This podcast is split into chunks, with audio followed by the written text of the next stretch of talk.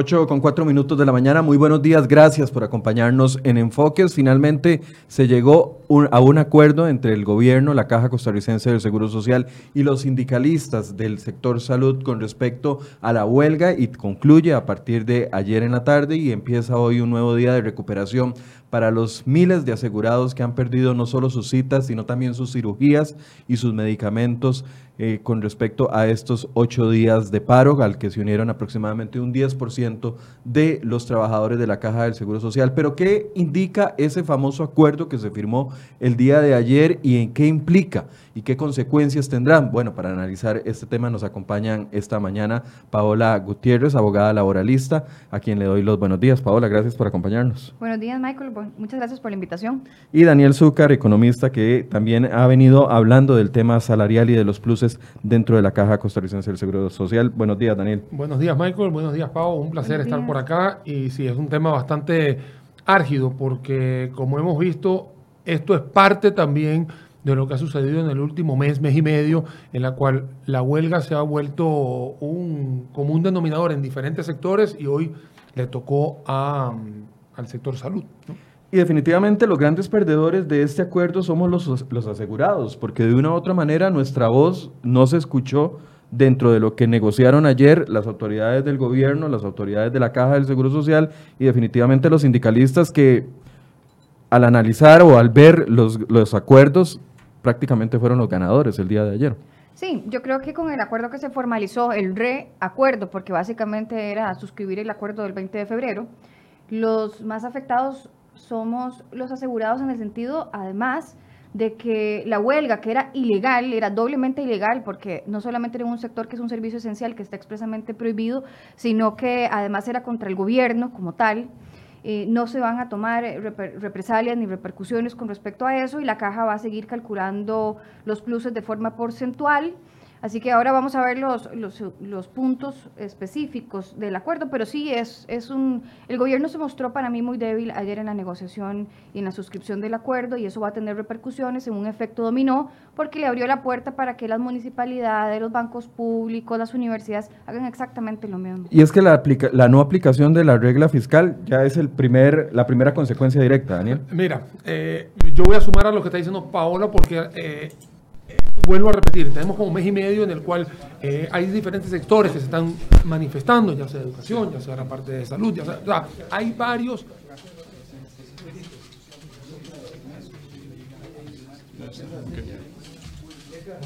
protagonismo en todo esto y han disfrutado de todo esto, y lo, y lo digo en, esas palabras mayúsculas, porque cada vez que termina la huelga o termina una huelga, empiezan a salir ese tipo de comunicados de parte del diferente ente sindical celebrando lo que se ha conseguido. ¿Eso qué quiere decir? Que deja muy mal parado al Ejecutivo Nacional en estos momentos, un Ejecutivo que se ha visto débil, que se ha visto...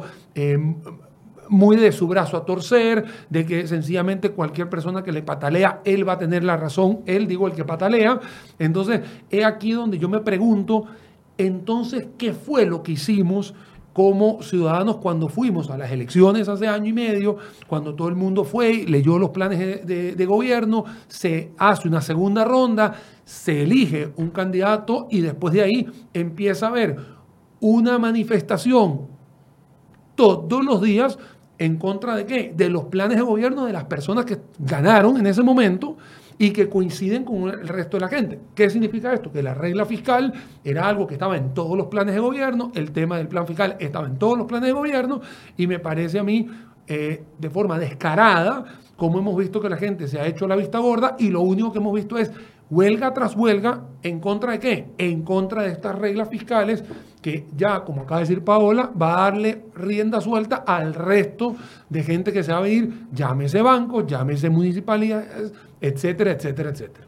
Eh, fue un golpe para la ministra de Hacienda por parte del gobierno, una cachetada en la cara, porque la ministra de Hacienda ha venido insistiendo de que la aplicación de la regla fiscal va porque va y que se iba a regular por medio de los presupuestos que aprobaría la Asamblea Legislativa el, para el próximo año.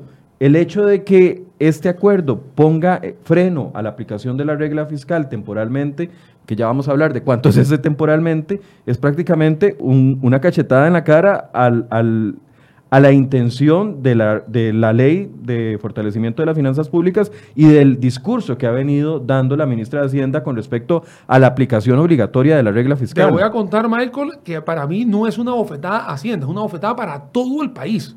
Porque la regla fiscal, perdón, el plan fiscal tiene cuatro patas. Tiene una que es impuesto de valor agregado, el cual ya es un tema que ahorita ya están dando tiene un tema de impuestos sobre la renta que también es fortalecer los ingresos del país y tiene dos patas que era para minimizar o, mejor dicho, optimizar el tema de los, de los egresos que tenía que ver con la modificación de la ley de empleo público y la regla fiscal. Entonces, si ya toda la ciudadanía tiene el IVA y tiene el impuesto sobre la renta, que era la parte donde te meten el, el, digamos, la mano en el bolsillo, es toda Costa Rica la que estamos dando el esfuerzo de dar un poquito más de cada uno de nuestros bolsillos, ahora necesitamos que las otras dos patas del plan fiscal también se lleven a cabo. Entonces, si a mí me están diciendo que las universidades no lo van a tener, no lo van a hacer las municipalidades, no lo va a hacer la caja, no lo y así empiezo a sumar, entonces aquí hay algo que es ambiguo. O sea, pareciera que hay un país que va a estar con IVAs, que va a estar con impuestos sobre renta, y hay otro país que no le va a interesar el resto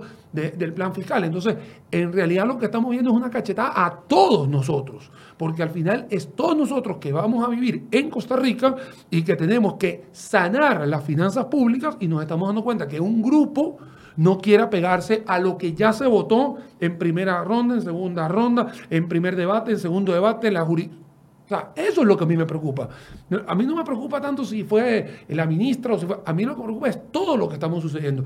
Todo lo que estamos acá hoy estamos haciendo un esfuerzo pagando IVAs, ¿no? Por el tema de los servicios. Tenemos un tema ahora de la declaración de los IVA, que para, faltan tres días para declarar. Hay un problema en Hacienda, se está resolviendo, se están haciendo los esfuerzos. Y por el otro lado que estamos viendo, brazos a torcer.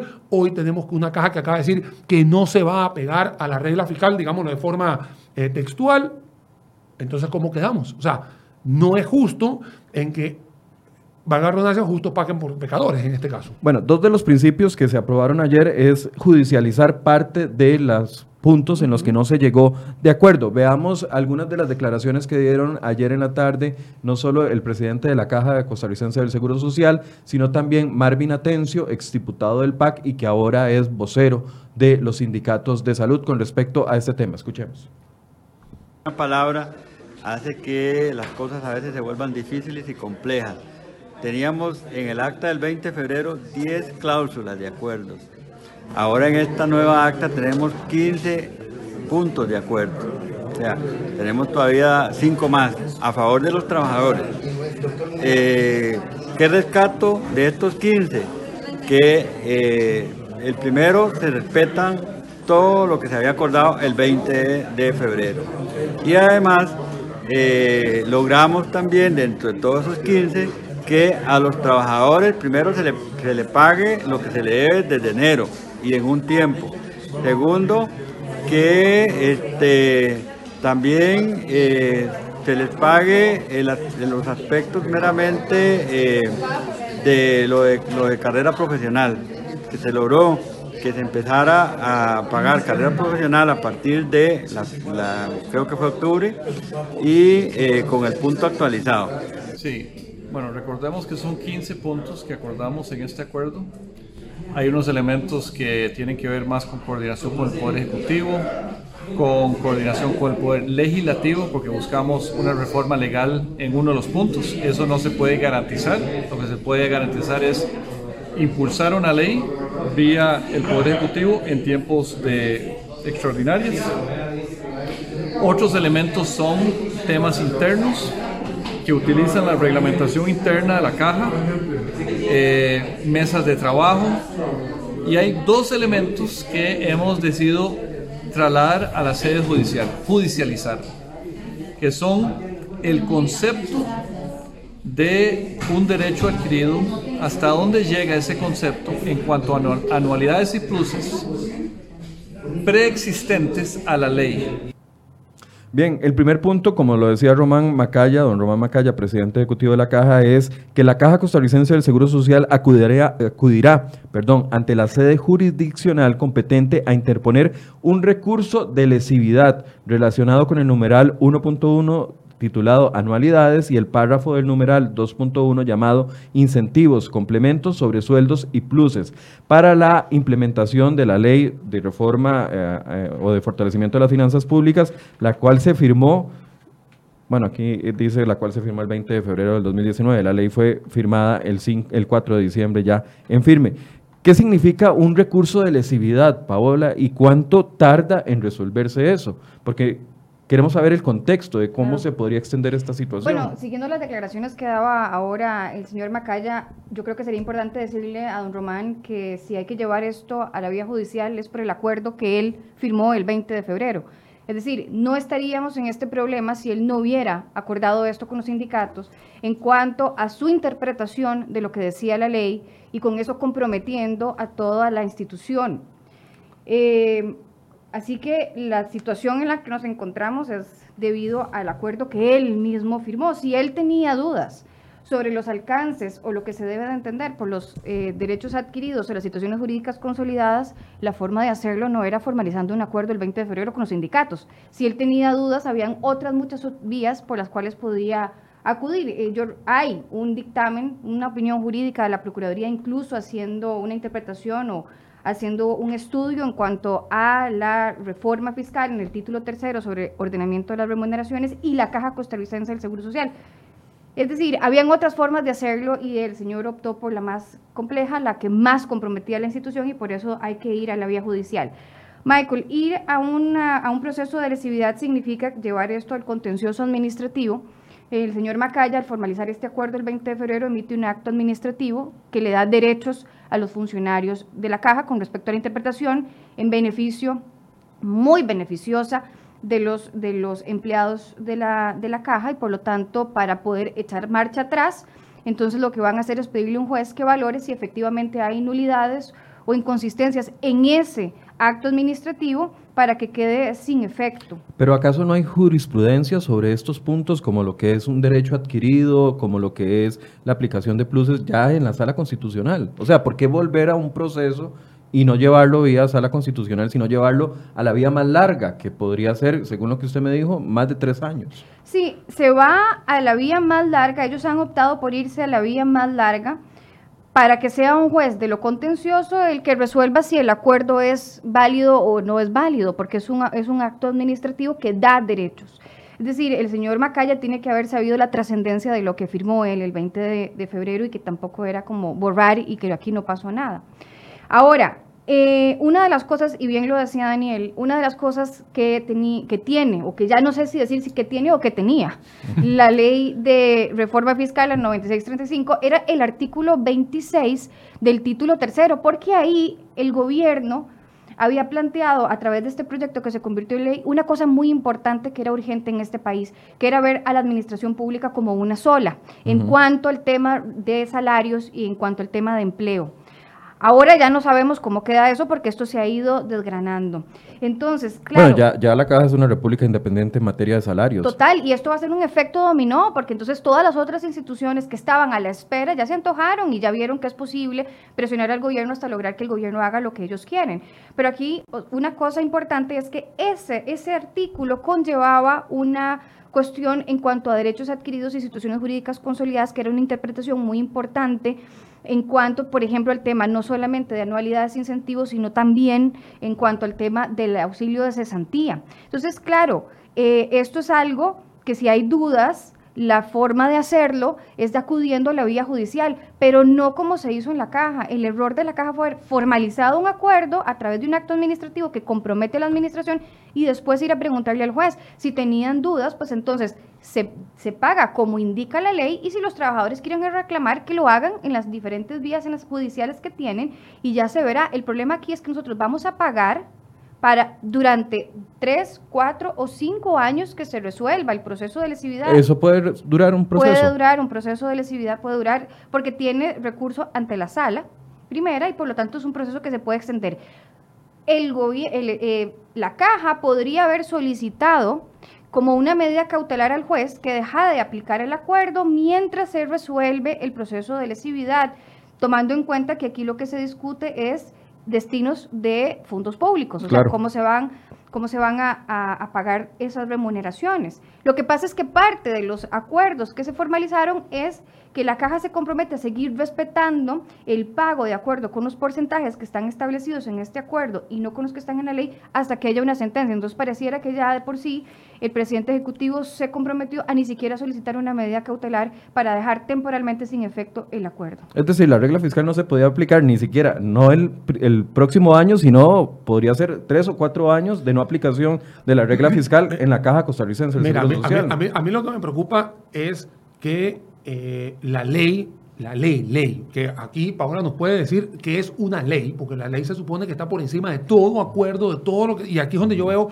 que la gente está creyendo que esto es un juego.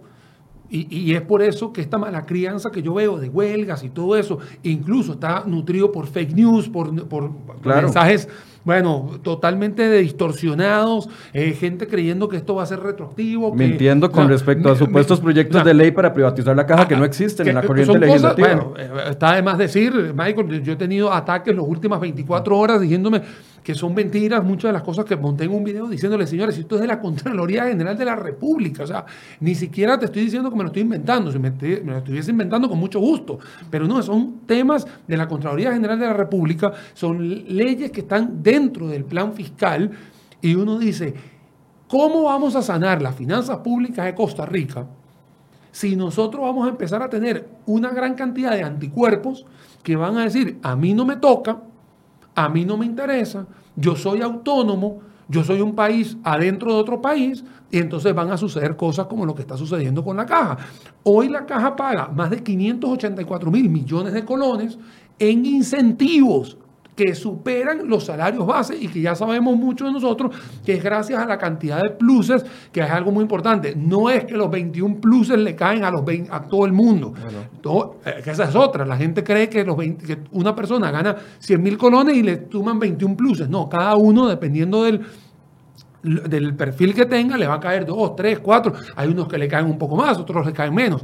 Pero lo que está claro es que hay una gran cantidad de eh, sumatorias adicionales que hacen que la caja tenga este problema de salarios. Por eso es tan importante la reforma del Estado, por eso es tan importante la ley de, de, empleo público para poder armonizar los salarios del sector público. Pero todo esto es hacia adelante hacia adelante. Es por- porque algún día tienes que tomar la decisión para que dentro de 10 años la gente esté más, decirlo de una forma más, eh, más equitativa a la hora de, de- poner los salarios. Pero esto es algo que tiene que tomar la, decisión hoy para poder ver los frutos dentro de 10 años. Mira que ahora Pau nos acaba de decir, "Di, hay que esperar unos 4 o 5 años, en, en tu experiencia, entonces podríamos estar esperando 5 años, tomar decisión si todo sale bien y a partir de ahí otros 10 años a ver si las finanzas públicas de la caja se pueden estar más sanas. Entonces mira todo lo que estamos perdiendo el tiempo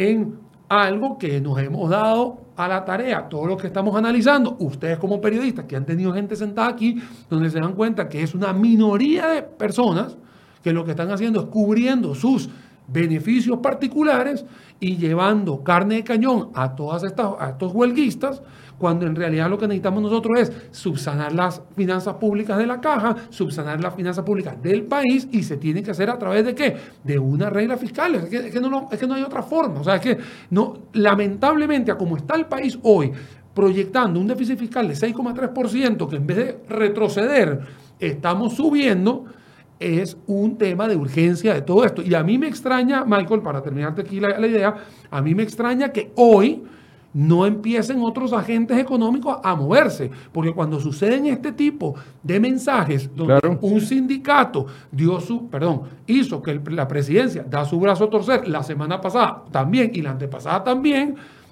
hay agentes económicos que dicen, mira, la verdad que yo Costa Rica no lo veo como una mejora en temas de finanzas públicas, al contrario, lo voy a estar viendo hasta peor. Y a mí no me, no me extrañaría que en la próxima calificación de riesgo, ve que estoy saliéndome hasta del, del país, las calificadoras de riesgo digan, o se quedan igual o se degradan. ¿Por qué? Porque no se está mostrando un orden en las finanzas públicas de Costa Rica.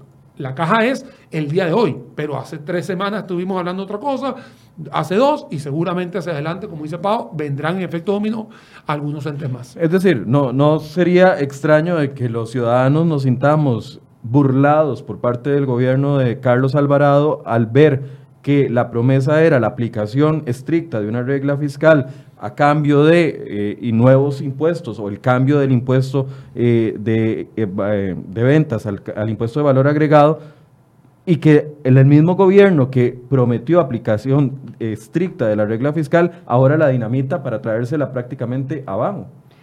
Yo, yo, creo que aquí hay una, hay una cosa importante. Vamos a ver, con el tema de la regla fiscal, para, para recapitular un poco. Con la ley se establecieron dos excepciones en el caso específico de la caja, por el fin que tiene la caja, que es la administración y el gobierno de los seguros sociales, que era el régimen no contributivo, invalidez, vejez y muerte. Cuando esto se lleva a la sala constitucional, la sala constitucional hace un análisis respecto a esto en noviembre del año pasado y dice, también tiene que quedar excluido lo que es el seguro de enfermedad y maternidad. Pero es que hay que tener en cuenta una cosa. La autonomía por constitución de la caja lo que le da la posibilidad de tener esa, esa autonomía para la administración, para el gobierno de los seguros sociales. Pero eso no significa que yo como caja pueda decir, bueno, mañana yo voy a subir las anualidades a un 30% de mis funcionarios, voy a subir el doble los sueldos y si la plata no me alcanza, yo estoy libre de cualquier límite y si no me alcanza con mis recursos ordinarios, que son las contribuciones tripartitas, pues usted Estado, que tiene la obligación de mantener los seguros sociales eh, universales para toda la población, me tiene que dar más plata. Es que una cosa es la plata que la caja administra para efectos de los seguros sociales, la compra de medicamentos, eh, la compra para equipos eh, quirúrgicos, etcétera, etcétera, y otra, la parte de las remuneraciones, que lo que nos está diciendo la caja y lo que nos está diciendo el presidente ejecutivo y con este acuerdo es, la caja puede hacer y el presidente de la República, porque no está exento de, esto. usted puede hacer lo que quiera con salarios y usted puede administrar los salarios como quiera, que si a usted le llega a faltar plata, yo por constitución no se preocupe, se lo voy a dar. Hay una regla fiscal, pero tampoco se preocupe porque en su caso no la vamos a aplicar. Entonces, eso es muy complicado. Y ahora que mencionas lo del presidente, lo, hablábamos ahora antes del programa, me llama poderosamente la atención que el primer acuerdo del 20 de febrero, y lo hablamos aquí la semana pasada también, Michael, ese primer acuerdo era un acuerdo entre el presidente ejecutivo y los sindicatos. Perfecto. Que hubo participación en la negociación o no de los ministerios, eso no consta en el acuerdo. Pero el acuerdo del día de ayer lleva la firma del ministro de la presidencia, del nuevo ministro de la presidencia, don Víctor Morales, y lleva la firma del ministro de Trabajo, don Steven Núñez. O sea, hay aquí un total, una total aceptación por parte del gobierno, porque lo contrario que hace el Ejecutivo, firmando un acuerdo que además el, el, nombre del acuerdo se llama Acta de Acuerdo celebrada entre la Caja y los representantes sindicales y sin embargo hay una participación directa del Poder Ejecutivo, aceptándolo. Yo lo que, yo lo que le quiero traducir al español a la gente desde el punto de vista económico es, no es que la caja va, primero no va a quebrar, no es que va a retroceder, no es que le van a quitar el salario, no es que, es que son las mentiras que uno ha visto y le han llegado a uno a preguntarle y me dicen, Daniel, es que le van a, me van a quitar el salario, no te van a quitar absolutamente nada, al contrario, lo que te están diciendo es que hacia adelante, en vez de estar subiendo a pasos agigantados, tus salarios van a ir aumentando poco a poco. ¿Por qué? Porque eso se llama control del gasto. No te están diciendo que no te van a pagar ni que te van a quitar un salario, que ahí obviamente Pablo nos puede dar todavía una, una, una radiografía mucho más profunda. Lo que están diciendo es que el crecimiento del gasto va a ser menor. ¿Por qué? Porque se va a aplicar una regla fiscal en todo el país. Y es ahí donde yo veo el tema de cómo son subpaíses o son países autónomos cada uno de estos, de estos entes. No es que te van a quitar nada. Es que sencillamente cuando tenías un aumento salarial muy jugoso, ahora el año que viene no lo vas a tener. Pero no es que te van a echar para atrás el salario. Y lo único que se estaba pidiendo, que está dentro de la ley, es que la parte de las anualidades en vez de pagarlo desde el punto de vista porcentual que llegaba hasta 5.5, poderlo hacer de forma nominal para poder bajarle la presión a un objetivo que es anual. Y después tenías el tema de la confidencialidad y dedicación, eh, que ahí me, me, chequeas, Pau, si era ese tema, también poderlo ajustar. De hecho, no era quitarlo, es ajustarlo hacia la baja. ¿Esto qué pasa? Que mucha gente no está entendiendo y claro, es muy delicado porque es la salud de mucha gente. Estamos hablando más de 70 mil citas que se, que, eh, que se perdieron. Eh, A lo que yo contabilicé, me, me, me, me chequeas el número, son más de 1.200 cirugías que no se pudieron realizar y obviamente hay un nivel aproximado de casi un millón, millón cien dólares por día que pierde la caja en cada una de estas huelgas. Ojo, es un número muy, muy, muy, muy genérico que podríamos decir que son casi 10 millones de lo que se ha perdido en todo lo que es eh, la Caja Costarricense de Sociedad en esta huelga de casi ocho días. Para precisar los datos, se perdieron 80 mil citas, 15 mil procedimientos y cerca de 3 mil cirugías en los ocho días de huelga. De hecho, ayer dábamos a conocer la historia de una, una señora adulta mayor de 94 años que llevaba una semana esperando una operación en el Hospital Calderón Guardia y que tenía el marcapasos abierto y afuera. Las, las imágenes son muy grotescas y eh, le habían negado la operación en el Calderón Guardia, una operación de urgencia, aunque sea una adulta mayor de 94 años, necesitaba la operación y se la negaron simple y sencillamente porque no contaban con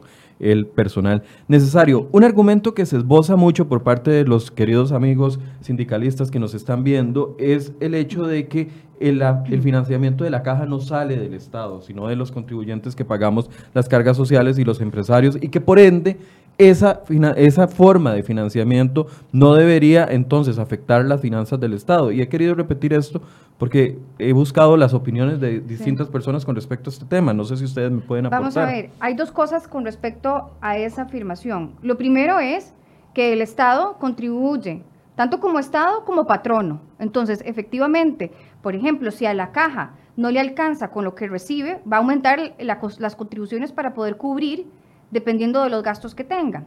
Eso por un lado. Entonces, y además, vamos a ver, que la gente diga que no tiene importancia cuando contribuyen los trabajadores, los patronos y el Estado, sobre todo los trabajadores, para que ellos puedan mantener la administración y el gobierno de los seguros sociales, no para que puedan mantener pluses e incentivos exageradísimos. Es que creo que es ahí donde está el Una error. anualidad de 5.5%. No, exacto, es, es, decir, la plata se, las, se, les, se les entrega por constitución, pero no para que hagan lo que les dé la gana. Se les da para que cumplan un fin muy específico, que es la administración y el gobierno de los seguros sociales. Y creo que ahí es donde está la tergiversación y lo que hay que aclarar. Y otra cosa importante es que si en algún momento a la caja no le alcanzara para su fin, el Estado tiene que cubrir ese déficit, si eso llegara a suceder. Y una cosa eh, tomando, me, me, siguiendo lo que decía Daniel, que yo espero que no pase así, pero con el tema de las anualidades hay dos cosas. Primero, tenemos las anualidades de forma nominal, que es lo que establece la reforma fiscal en el sentido de que a partir de diciembre del 2018 en adelante serán en montos nominales eh, calculados de la forma en como está en el título tercero. Pero, pero, en el caso del sector salud, hay una ley que es la ley de incentivos médicos. Esa ley de incentivos médicos establece anualidades de hasta 5.5%. ¿Qué dice el acuerdo del 20 de febrero con respecto a ese tema de la ley de incentivos y las anualidades del 5.5%? El punto 1.3 que se mantiene vigente, de acuerdo a lo que también se negoció el día de ayer, dice, en relación con las anualidades de los profesionales en salud, regulados por leyes especiales, entiéndase, ley de incentivos médicos, la institución estará a la espera de lo que disponga la Dirección General de Servicio Civil al respecto. Podría ser entonces que si la Dirección General de Servicio Civil dispone que la ley de incentivos médicos no quedó derogada con la ley 9635, Perdón, sigamos, que, no, que, no es, que, no, es, la interpretación de algunos diputados a los que consultamos, porque le pregunté a doña Jorleni León, le pregunté a Carlos Ricardo Benavides eh, y le pregunté a dos diputados más, eh, la expresidenta de la Asamblea, Carolina, Carolina Hidalgo, y en todos coinciden en que hay una derogación tácita, tácita, de la ley. Claro, pero velo, o sea, vean cómo está esto redactado, esto se mantiene. Entonces, por un lado, se habla de las, de las anualidades en general para todos los funcionarios, porque como bien mencionaba Daniel, no todos están cubiertos por los mismos beneficios. Pero hay un inciso particular que se refiere a la ley de incendio. Entonces, podríamos toparnos con la muy desagradable sorpresa de que dependiendo de lo que vaya a decir la Dirección General de Servicio Civil, en unos meses nos digan, ¿saben qué? A los doctores y a todo el resto de funcionarios que están cubiertos por la ley de incentivos médicos no les aplica. la, la, reforma. No les aplican los topes, no les aplican los montos nominales, seguirán cubiertos por la ley de incentivos médicos. Eso es otro de los temas que tampoco se, le, tampoco se ha hablado mucho, supongo que no, tampoco les interesa mucho que se hable, pero que está aquí en el acuerdo. Otro tema importante, el de la cesantía. Con respecto a la cesantía, la reforma eh, fiscal fue súper clara en el sentido de que los topes iban a ser hasta de 8 años y en algunas muy puntuales excepciones podía ser de 12 por un periodo en particular. Sin embargo, tanto en el acuerdo del 20 de febrero como en el acuerdo pasado se dice que se va a integrar una mesa para definir qué va a pasar con la cesantía de la caja, porque en la caja se pagan hasta 20 años de cesantía. ¿Cómo? ¿Qué mesa? ¿Qué se va a definir? Ya está definido en la ley. Y la sala constitucional ha sido redundante en este tema. Sí, la sala constitucional se ha referido específicamente a convenciones colectivas específicas, pero sabemos muy claramente cuál es la posición y el fundamento de la sala para hacerlo. Ah, no, pero entonces aquí mm, pues, no nos comprometemos, terminamos de definirlo para quedar bien con todo el mundo y porque si acaso se pudiera, les vamos a seguir manteniendo teniendo 20 años de cesantía. Hay muchas cosas dentro del acuerdo que lo que reflejan es efectivamente una intención clara de que la caja quede por fuera. Uno y bueno, y hablo a título personal, pensé que el gobierno se iba a plantar mucho más con esto, porque la promesa que se nos hizo es, señores, vamos a tener un, una un ordenamiento de la regulación en cuanto a los salarios, vamos a tener una mejor distribución del gasto en ese sentido, mucho más eficiente, y no, o sea, ¿cuánto ha pasado? Ocho meses desde la aprobación, y, vamos viendo que la cosa no pintaba, y saben que es lo más, lo más, lo más grave de eso también de que van a seguir esas grandes diferencias entre los salarios y las remuneraciones y las condiciones del gobierno central respecto al resto de la administración pública y respecto de la administración pública con el sector privado. Porque no se va a venir a disminuir con interpretaciones de ese tipo. Es más, y te voy a contar, Pau, para sumar a lo que estás diciendo, que al final todos somos los que estamos pagando eso en nuestras cuotas. O sea, entre más sea el desorden en la caja desde el punto de vista financiero, y es que me quiero quedar en lo financiero,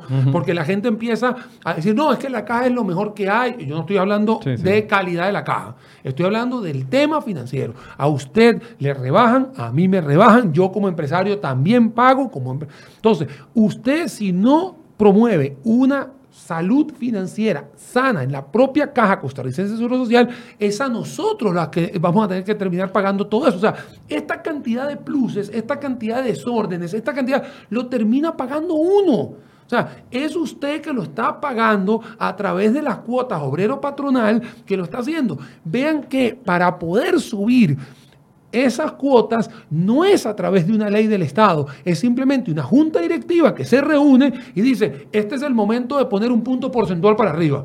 ¿Quién está a favor? A favor, todo el mundo, y listo, y el punto, aquí nadie le preguntaron a nadie. Yo haré lo que quiera que... Eso, eso, no es que va a suceder, ya sucedió hace año y medio, si no me equivoco, que ya tenemos que pagar un punto porcentual más de lo que estamos. Y ese punto porcentual es para qué? Exactamente por lo que estamos hablando hoy, porque no existe una regla fiscal que pueda armonizar el tema de los salarios y de las remuneraciones, porque una cosa es el salario que usted tiene base y otra es la cantidad de pluses que usted recibe. Es ahí donde uno está, que es lo que estamos comentando hoy, que es lo que hay que ver hacia adelante y tomar la decisión hoy para que dentro de 10 años, cuando se vaya rotando la gente, que se van saliendo los que van a estarse jubilando y que van a entrar los nuevos... Eh, los nuevos trabajadores a la caja, porque aquí no estamos hablando de enfermeros, estamos hablando de enfermeros administrativos, médicos, eh, de todo, van a entrar, van a entrar con una ley más armoniosa de salarios y de remuneraciones. Eso es todo lo que hay que, lo que, hay que hacer. Pero queremos tener unas finanzas públicas perfectas, sin aportar y sin tomar decisiones. así no se vale, o sea, si no vamos a llegar a ningún lado. Y es que pareciera que el argumento es, como los recursos vienen de los ciudadanos y no del gobierno central a través de una recaudación directa, entonces con esos recursos se puede hacer fiesta. Bueno, es como lo mismo de Recope, por ejemplo, bueno, ¿qué importa que tenga que subir la gasolina para pagar nuestra convención colectiva si de por sí eso no afecta al gobierno central? Y así con muchos otros criterios que son total y completamente inaceptables, porque es que al final lo de uno queda totalmente desprotegido. ¿Qué va a hacer uno? ¿Cómo, puede uno defenderse? Y uno esperaría que de los altos jerarcas de las instituciones haya una mayor responsabilidad y sobre todo, más que responsabilidad, que es importante, de transparencia. A mí me parece que el señor Román Macaya ha sido muy poco transparente con, usted, con la forma en cómo se negoció esto. Eh, había sido muy, eh, muy parco a la hora de explicar cuáles eran los puntos del acuerdo sobre los que no estaban teniendo este comunicación con los con el sector sindical. Había que prácticamente sacarle las cosas con cuchara y se mantenía muy hermético. El día de ayer mientras estaban explicando eh, en qué habían llegado los acuerdos pasaban los minutos y los minutos y hablaban y hablaban y al final no se decía absolutamente nada. hay que ir y, tratar de buscar la información porque no es abierta como se, como se indica. Eh, yo quisiera, digamos, ver que se le exija al señor Román Macaya una explicación de por qué firmó esto el 20 de febrero desde un inicio. Pero claro, cuando uno ve que, que desde el punto de vista del Poder Ejecutivo hay una aceptación del acuerdo, pareciera que eso no va a pasar. Sin embargo, eh, el presidente ejecutivo comprometió los recursos de la institución de una forma que no es como establece la ley. Los recursos de los de los contribuyentes que somos nosotros. O sea, es que aquí no tuvimos voz, los, asegurados no tuvimos voz. ¿Y qué va? ¿Y, qué, y lo, que uno dice es, ¿y entonces qué? ¿Qué pasa? ¿No va a pasar nada? Ah, bueno, de sí hubo un acuerdo, pero ya lo vamos a llevar al proceso de lesividad para que le toque el próximo gobierno. Porque ya este gobierno, si el proceso dura lo que normalmente tarda en resolverse, ya esto no va a ser una, un problema, no va a ser una broma este gobierno. Y, te voy a hacer, sumando a lo que está diciendo Paola, voy a, voy a irme un poco más arriba. Cuando mucha gente habla sobre reactivación económica, cuáles son los trabas y todo eso, mucha gente dice, es que las cargas sociales son muy altas. Así, me, así lo dice todo el mundo, las cargas sociales son muy altas. Ok, ¿por qué la carga social es muy alta? Bueno, porque tienes que mantener esta caja costarricense social que no tiene una finanza pública sanas o una finanza, una finanza sanas. Así de sencillo. O sea, si usted desea tener una finanza mucho más sanas, tiene que tomar decisiones, va a tener que hacer lo mismo que hace en una empresa, quitar grasa por un lado, recortar un poquito, optimizar. Son las cosas que uno tiene que hacer, pero no lo quieren hacer en la caja. Lo que sucedió ayer es un ejemplo más de que un grupo pequeño manipuló al Ejecutivo, el Ejecutivo se dejó manipular. Se dejó manipular, se vio contra las cuerdas. Obviamente esa respuesta solo la puede dar el señor Román Macaya, porque yo puedo, yo puedo opinar, igual que Paola, puedo opinar, pero al final es él el que tuvo que, que, tomar la decisión. Me parece que si uno quiere avanzar, va a tener que tomar decisiones, guste a quien le guste y al que no le guste, va a tener que socarse la faja, porque así es la única forma de resolver los problemas. Pero si usted sigue haciendo lo mismo, no va a tener resultados diferentes. Y agrego aquí un elemento que es un elemento, es un hecho real, y los datos lo demuestran. Eh, la informalidad está afectando las finanzas de la caja del Seguro Social. Cada vez con la situación económica que existe, ya estamos llegando a un nivel de informalidad del 46%, donde los trabajadores y algunos patronos no están aportando a la caja del Seguro Social, simple y sencillamente porque las cargas son muy fuertes. Entonces, quienes sí aportamos a la caja del Seguro Social, nos vamos a ver afectados con un incremento en nuestras cuotas obrero-patronales. Claro, porque hay que, hay que mantener toda esa estructura, hay que mantenerla, pero si a uno lo contratan, si el que nos está viendo ahorita y dice, a usted lo van a contratar para que haga las finanzas de la caja más óptimas, ¿qué haría? O sea, es la única pregunta que uno, ¿qué haría? Bueno, tiene que tomar decisiones para que dentro de unos 7, 8, 10 años las tenga más tranquilas. Hoy usted no puede resolver absolutamente más nada, por eso es que yo estaba de acuerdo con el tema de las anualidades y con el tema de la dedicación, que iban a ser nominales o porcentualmente más bajas, que eso le iba a hacer una menor presión a las finanzas de la caja y obviamente a la recolección del dinero que tiene que hacerlo. Pero igual tiene que seguir tomando decisiones. Si usted no sigue tomando decisiones, esto va a durar un año más, dos años más, se va a volver a hacer. Y acaba de decir Paola la frase que nunca me gusta escuchar. Ya se va a quedar para el próximo gobierno. O sea, porque ya se quedó. O sea, ya esto es, se quedó para el próximo gobierno. O sea, Román Macaya o el que quede en la caja como líder, ya se va a lavar las manos como Pilato, porque mira, yo mejor me callo, ya sé que me van a, a paralizar. Hubo más de 14 mil personas paralizando todo esto mira, mejor no hago nada, pateo el balde, pateo la bola, como quieran decirlo, y ya me la hora Bueno, dice, dice, perdón, eh, Pamela Calderón, que quiero que ustedes opinen sobre este argumento, dice, las finanzas de la caja no son sanas por los deudores, entre ellos el Estado, no por, los que, por lo que se le paga a los trabajadores. Bueno, vamos a ver, sí, el Estado, el Estado es uno de los principales, si no el principal deudor de la caja, pero eso no significa que, que por eso se pueda justificar una pésima administración o además o, o- Se- o- ¿Será que los, que los sindicalistas lograron, pluses como quieren. lograron venderle un mensaje a estas personas que, que claramente siguen a los sindicatos diciéndoles que el tema de la estructura salarial no es un problema en la caja y, y- y se cerraron los ojos y no quieren verlo? Bueno, es que para el sector sindical el principal punto de la huelga era la no privatización, que gracias Que a era una Dios lo- no, yo les agradezco que lo hayan negociado y acordado ayer, porque lo más importante era la no privatización y ellos lo lograron en el acuerdo de ayer y eso es lo más importante. Lo otro era Una mentira descarada de los sindicalistas. eh, exactamente. Y además aquí yo, o sea, no es lo mismo tener que enfrentar uno como presidente ejecutivo cuando se venga la sentencia y se, y, y- se resuelva el proceso de lesividad a que venga alguien más que no fue, ¿verdad? Que no tuvo vela en el entierro y que no tuvo participación en el asunto y eso, de, por supuesto que tiene, que tiene su peso. Además de todo, aquí vamos a ver, hubo una huelga ilegal, ilegalísima. ¿Qué va a pasar con esa huelga? ¿Qué, con esa huelga? ¿Qué va a pasar con los salarios de esa gente una vez que se resuelva la declaratoria de ilegalidad? Es más, se va a resolver esa declaratoria de ilegalidad, o sea, tiene que darle continuidad a esto. Se tiene, uno de los acuerdos dentro de la paz social, uno de los incisos sobre paz social es que no se van a tomar represalias. Bueno, eso no es nada nuevo porque además la ley, como está ahora, la ley laboral se esta- establece que no se pueden establecer, no se pueden aplicar sanciones hasta que no haya una sentencia declaratoria de ilegalidad. Pero al menos, al menos, sí se tienen que tomar represalias. Sí se tienen que tomar las, la- las medidas en cuanto a los salarios, porque no puede ser posible que en este país se vaya una huelga del sector salud y no pase absolutamente nada. Más bien, la huelga del sector salud es el mejor mecanismo para lograr lo que los sindicatos quieren, a pesar de que es completamente ilegal. Es que aquí se Claro, firmó, porque secuestran a los enfermos. Claro, es que aquí se firmó Es un acuerdo contrario a la ley. días. Se firmó un acuerdo contrario a la ley.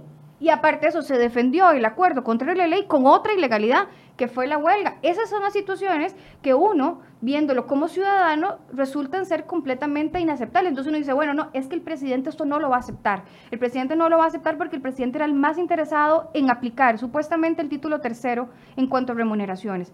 Y ya vemos que el ministro de la presidencia lo firma. Bueno, dice Mario a- Redondo, nada más antes de ah, darle la palabra a Daniel, propongo, exdiputado, propongo una reforma constitucional que establezca que toda negociación de representantes del Estado con organizaciones gremiales que involucre o comprometa recursos públicos sea obligatoria la, sea obligatoria la participación y representación de los usuarios y contribuyentes. Es el aporte que hace don Mario. Y también doña Yorleni León, quien es la que lleva adelante el proyecto de eh, regular las huelgas en el sector público y el tema de servicios esenciales que ya conversamos la semana pasada, dice que va a llamar a comparecer o que hoy van a firmar una moción para llamar a comparecer a don, eh, Román Macaya. don Román Macaya con respecto a la- a la- al acuerdo de ayer. Mira, yo te voy a contar que a mí, desde que estamos siguiendo el tema de las huelgas, llámese la que quiera, la de educación, la que esté, etcétera, y veo este tipo de acuerdo, como acaba de poner Pau, que es el último, que de hecho casualmente es el último, como dice, ya terminando, nadie va a ser sancionado. Se lo voy a leer. La No, el número 15. La caja no ejercerá ningún tipo de sanción o represalia contra los dirigentes sindicales y las personas trabajadoras por su participación, participación en las actividades relacionadas con este movimiento. Pero es que pareciera un copy-paste de lo que ha sucedido con el de educación y etcétera, etcétera. O sea, no puede ser que no haya ningún tipo de represalia cuando tú estás viendo y te das dando cuenta que hay un sustento totalmente ambiguo, la gente está saliendo simplemente por el hobby de ir a hacer huelga, la gente no entiende lo que está sucediendo, los mismos sindicatos están mandando a la gente como carne de cañón a hacer las cosas. Eso es lo que a mí me preocupa, que no existe una toma de decisión rápida para, y sancionatoria, en este caso, para el que lo está haciendo. Me parece, está bien, está el tema del diálogo, está el tema eh, jurídico, está todo, pero desde el punto de vista de sociedad, el que termina perdiendo somos nosotros. Nosotros somos los que estamos perdiendo a los chicos que no están yendo al colegio, a nos, bueno, en este caso, que a la gente que no se le puede curar. Eh, no me gustó para nada, y voy a decir algo, toco madera, no me gustó nada cuando, alguien, cuando hubo eh, el primer fallecido, que viene el sindicalista y dice, es que eso igual, eso pasa todos los días, se muere gente todos los días en la casa. Lo dijo No, Luis o sea, Chavarría, secretario de UNDECA. o sea, no, eso a mí me parece, o sea, no de mala manera, de verdad me parece mal corazón, y esa es la verdad. O Bueno, sea, y, y decir el- eso. había un líder sindical, perdón, había un líder sindical del sector de educativo que decía que nadie se muere por no ir a clases, cuando se discutía la importancia de la educación desde el punto de vista de la suspensión por huelgas. No, no, o sea, son, son cosas que uno, uno, uno empieza a decir, o sea, ¿qué clase de líder es el que estamos teniendo del otro lado? Porque si está bien, eh, quieren ir a huelga, se puede hacer, eh, se puede hacer un acercamiento, hay, algún, hay una disconformidad, se puede hablar. Me extraña mucho por todo el proceso que ha pasado con la reforma fiscal, todos los pasos que hemos dicho al principio del programa lo dijimos, pero de ahí a que sucedan este tipo de manifestaciones, ve que hoy, voy a, voy a entrar en un tema, no es el de hoy, pero ve que ayer se hace lo de la educación dual en segundo debate, ya es prácticamente un hecho y ya los estudiantes, este grupo minúsculo ya está llamando a paro nacional otra vez. Entonces, ojo, no es el tema que quiero tocar hoy, pero hago un paréntesis como decir, ya va, o sea, ¿qué es lo que está sucediendo en la sociedad?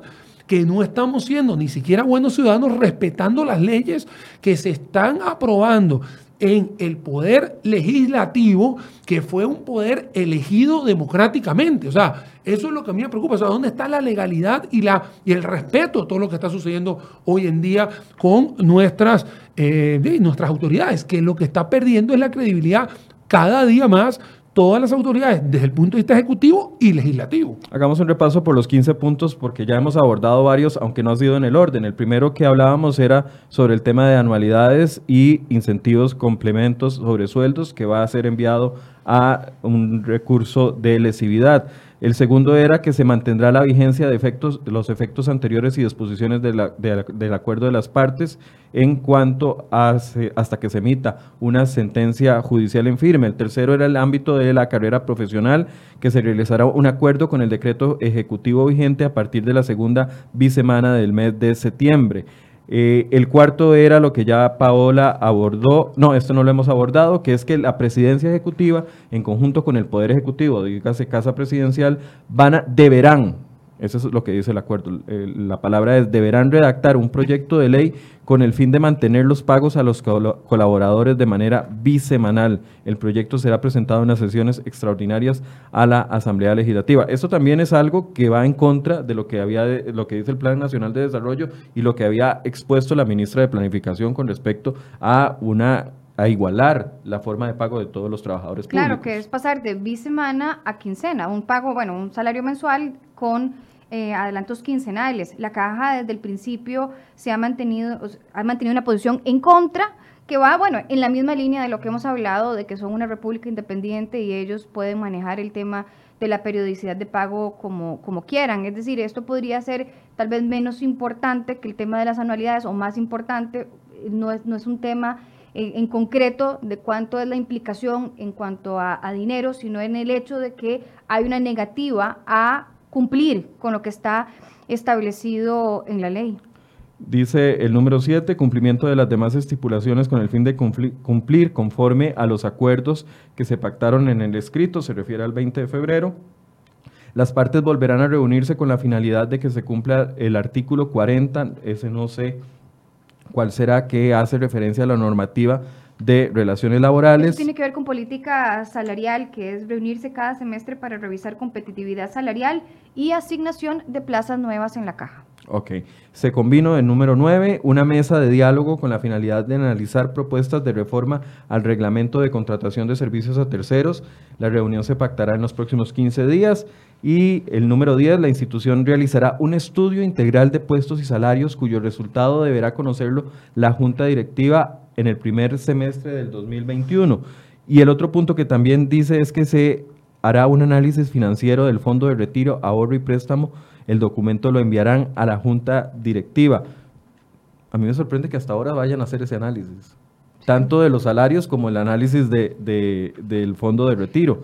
Y los últimos tres ya los abordamos. Las autoridades de salud brindarán una prórroga por un plazo de 30 días para la recepción de las observaciones por cuanto las organizaciones, por parte de las organizaciones sindicales, el ajuste de salario correspondiente al primer semestre del 2019 junto con el retroactivo acumulado lo depositarán a más tardar la primera bisemana del mes de octubre. Eso al final, al final es lo que, lo que quieren. Este retroactivo que están hablando es simplemente un ajuste salarial que no se ha hecho. Obviamente tenía que ver con este, este documento que se había hecho a principios de febrero y obviamente es parte del brazo a torcer que torcieron, ¿no? Eh, eh, digamos, eh, con todo esto de la huelga. quiero comentarte, Michael, yo sé que estamos ya yendo casi al final. A mí lo que me preocupa hacia el futuro es la cantidad de personas que puedan ver esto en efecto dominó en el resto de los entes gubernamentales. A mí me preocupa, y siempre lo dije en este espacio y muchos espacios, que el IVA, el impuesto sobre la renta, no era lo problemático del plan fiscal. El problemático era la modificación a la ley del empleo público y la regla fiscal. La regla fiscal es algo que usted pone en su casa cuando se da cuenta que sus ingresos no alcanzan en sus egresos y pone una forma de ponerle orden a lo que está pasando en su casa. Y obviamente si usted tiene chiquitos, los chiquitos hacen berrinche. Ese berrinche se llama huelga. Eso es lo que está sucediendo. Ahora todo el mundo se da cuenta cómo el plan fiscal va a dar menor cantidad de dinero.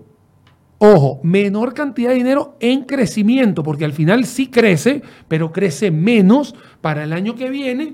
Y como se están haciendo ahorita los planes presupuestarios para el 2020, ahora se están dando cuenta de que hay unos que sí y hay otros que también. Y la gente lo que dice, no, yo no quiero estar en la regla fiscal. Ahora pareciera que todo el mundo está abriendo los ojos y por eso es que están sucediendo estos berrinches que hoy le llamamos huelga, que hoy se llama la caja y que posiblemente en los próximos días, y espero que no, pero estoy seguro que sí, eh, coincidimos Paola y yo en eso, puede venir en efecto dominó el resto de la gente. Y lo que me preocupa a mí es la perdedera de tiempo para resolver el verdadero problema del país que tiene que ver con reactivación económica, con inversión extranjera que no está llegando, con la gente que no está confiando en el país y que muchísimo menos va a seguir confiando cuando ve este, eh, estos movimientos que lo que hacen es echar para atrás la, el progreso de un país que lo necesita urgentemente en estos momentos. Pregunta Daniel Zárate, eh, ¿hay posibilidad alguna de que un ciudadano por medio de algún recurso de amparo o alguna vía legal eh, como asegurado obligue a hacer realidad y se aplique la ley como está ahorita en este momento, como se acordó? habría que analizar desde el punto de vista constitucional si, como un, si uno como asegurado y como afectado por las decisiones de la presidencia ejecutiva de la caja cabría algún recurso por ahí. Uno, y, yo creo que la pregunta es, muy válida porque una de las cosas que invitan a esta ilegalidad y a estos, a estos acuerdos al margen de la ley es precisamente la impunidad. Es que tenemos impunidad para todo. O sea, en la, constitución política... En Empezando por la huelga en, el sector salud, que todo el mundo, eh, eh, nadie la respeta. Nadie, nadie rinde cuentas, nadie es responsable por sus actos. Se van a una huelga que es doblemente ilegal y no pasa nada. Más bien la huelga es lo que incentiva al Poder Ejecutivo a ceder en lo que quieren. Y y es triste porque cuando salió don Román Macaya diciendo que ellos para poder aplicar los cambios en el tema de las anualidades iban a tener que esperarse, primero eran 17 meses, después eran 20 meses por un tema informático, que ni siquiera el tema informático se menciona ya en el acuerdo, parecía una locura y causaba indignación. Y ahora, pocos días después, una semana después de esas manifestaciones, ha cambiado tanto la cosa que más bien esa ya pareciera ser una buena solución, porque ahora lo que tenemos es que tenemos que tener que esperar a que se resuelva el proceso en la vía judicial y que eso ya sabemos que puede tardar años y que mientras tanto el, presidente ejecutivo se comprometió a que no iba a, ni siquiera solicitar una medida cautelar para dejar de pagar eso que después ya no se va a poder recuperar.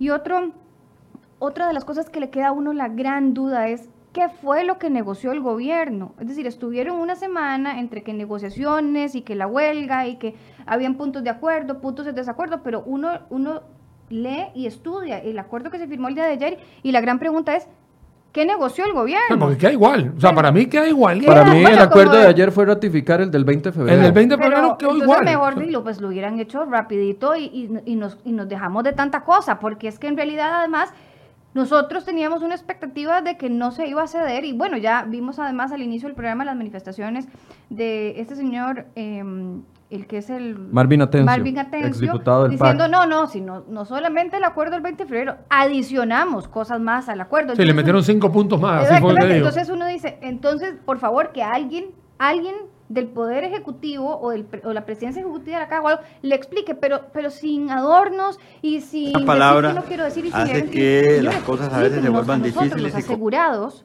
a todo ese montón de pacientes, miles que perdieron citas y cirugías, explíquenos ¿Qué fue lo que se dieron? O sea, ¿cómo está negociando el gobierno? Si hablamos de un gobierno de transparencia, del bicentenario y todas estas cosas, explíquenlos, por favor, con transparencia, ¿qué fue lo que usted negoció? ¿Qué fue lo que se dieron los sindicatos? Porque para ir a un proceso de lesividad o para acudir a la vía judicial, no ocupamos el visto bueno de los Eh, sindicatos. Pau, y lo, y lo- y lo estás viendo con estas manifestaciones de celebridad y augurio de la parte de los sindicatos que te dicen celebramos esto, celebramos, o sea, Sí, sí, sí. porque ellos lo ven como un como un Logro. logro, o sea, como un logro, o sea, terminamos paralizando el país, no importa las pérdidas, no me interesa, y pasó con los transportistas, y pasó con los, eh, con, con los estudiantes, y ha pasado con las universidades, y ha pasado con todo lo que tú quieras, y al final termina siendo un logro que de verdad no es beneficioso para el país, o sea, no es beneficioso para un país que le urge una reactivación económica, porque en realidad la Caja Costarricense de Seguro Social que recibe cuotas o dinero patronal, no las va a recibir, y aquí sí voy a ser crítico, no las va a recibir si la economía no se reactiva. Porque si no se reactiva, el desempleo va a ser mayor y obviamente el dinero va a ser menor al de la caja. O sea, todo esto tiene un sentido macro. Hoy porque estamos hablando de la caja, pero igual es la imagen que tiene un país de saber de que no va a tener una seguridad o que existen este tipo de inmunidades. Hoy sale un Hoy sale otra inmunidad que quieren hacer para Banco Central, Superintendentes y CONACIF, que también, o sea, te eh, haces un error y no hay ningún problema porque eres impune. O sea, no, hay- forma de que, de que te, de- de que te hagan algo. Vas a una huelga, usted vaya que igual no le van a hacer nada. Usted tranque un colegio que igual no le van a hacer nada. O sea, eso es lo que está... O sea, hasta ese punto hemos llegado de sociedad donde la gente lo toma como un hobby, lo toma como algo de... frescura deportiva y ahí lo tienes. No hay ningún tipo de sanción a la gente. Cuando, me, cuando estuve yo en Guanacaste, cuando empezó el tema de, la, de las manifestaciones de los chiquillos que fueron a, a- manifestar, a trancar allá, eh, que estuve yo en todo lo que fue Liberia, Santa Cruz y todo eso, a ninguno los votaron de los colegios. Y ni a ninguno le dieron nada, claro. Porque ¿qué le decían a la gente? Vamos que igual no nos van a hacer nada. Y lo estoy viendo como no tengo que ir a trabajar, no tengo que hacer la guardia, no tengo que hacer esto igual le están pagando.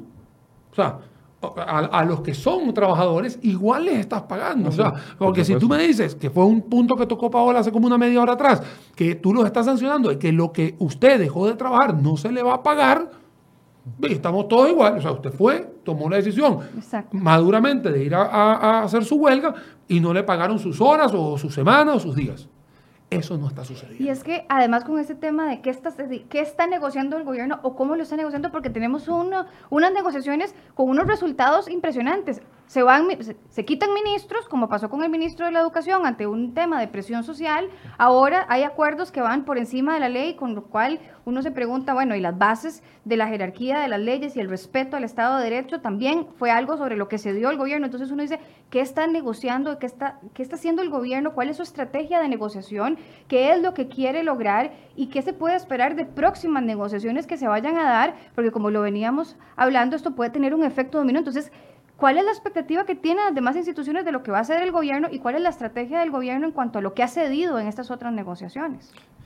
Mi conclusión es que definitivamente los costarricenses, los ciudadanos, los asegurados, ayer fuimos burlados no solo por el gobierno de la República, también por el presidente de la Caja del Seguro Social y también por los sindicatos que al fin y al cabo eran los que estaban presionando y utilizando como moneda de cambio al sector más débil de nuestro país, que son las personas que necesitan de esos servicios. Yo estoy seguro que la gente no va a la caja a hacer filas solo porque quieren perder el día o porque quieren eh, tener de una u otra forma un servicio innecesario. Los que van a la caja son los que lo necesitamos. Y tienen razón las personas que nos están poniendo.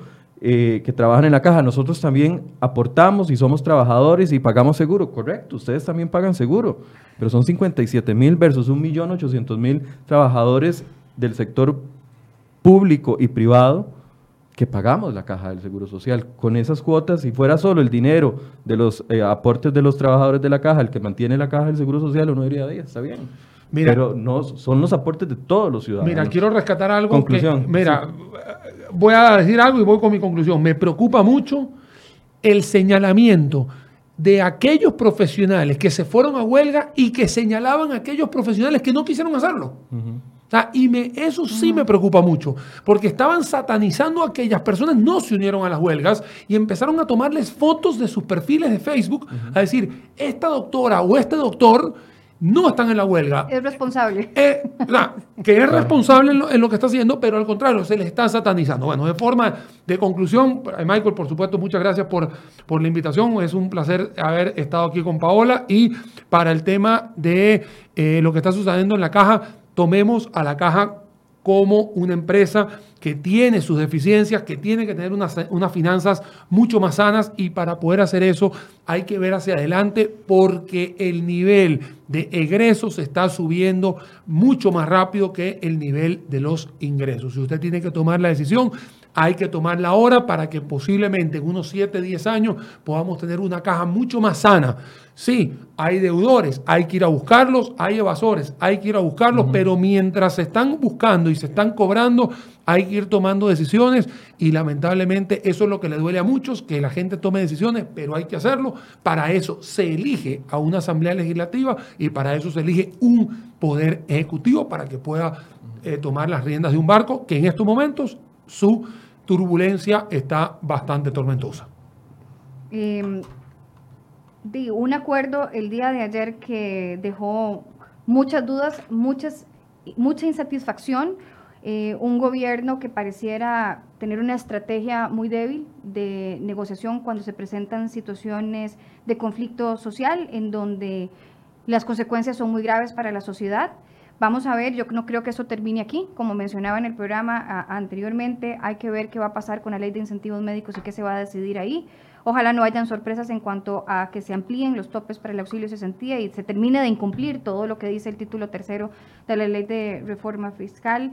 Eh, y aprovecho para recalcar la importancia del proyecto que entra al plenario en los próximos días respecto a la regulación de la huelga, porque tiene una, un efecto también en este tipo de presiones que se hacen a través de las huelgas ilegales por el tema de la impunidad, que esto significa que como vemos a nadie le sucede absolutamente nada por paralizar la salud a pesar de que está expresamente prohibido en la ley. Y además con el goce completo de su remuneración salarial. Entonces, tenemos también que cerrar un poco el portillo por ahí para evitar que sea a través de eh, la salud o de los servicios esenciales que se ponga este, presión sobre el gobierno y que el gobierno termine negociando como negocia. Así que ojalá que esto llegue al plenario y ojalá que haya una aceptación por parte de todas las fracciones en cuanto a apoyarlo, si se puede mejorar el proyecto a través de mociones que se, que se mejore, pero con la intención de mejorarlo, no con la intención de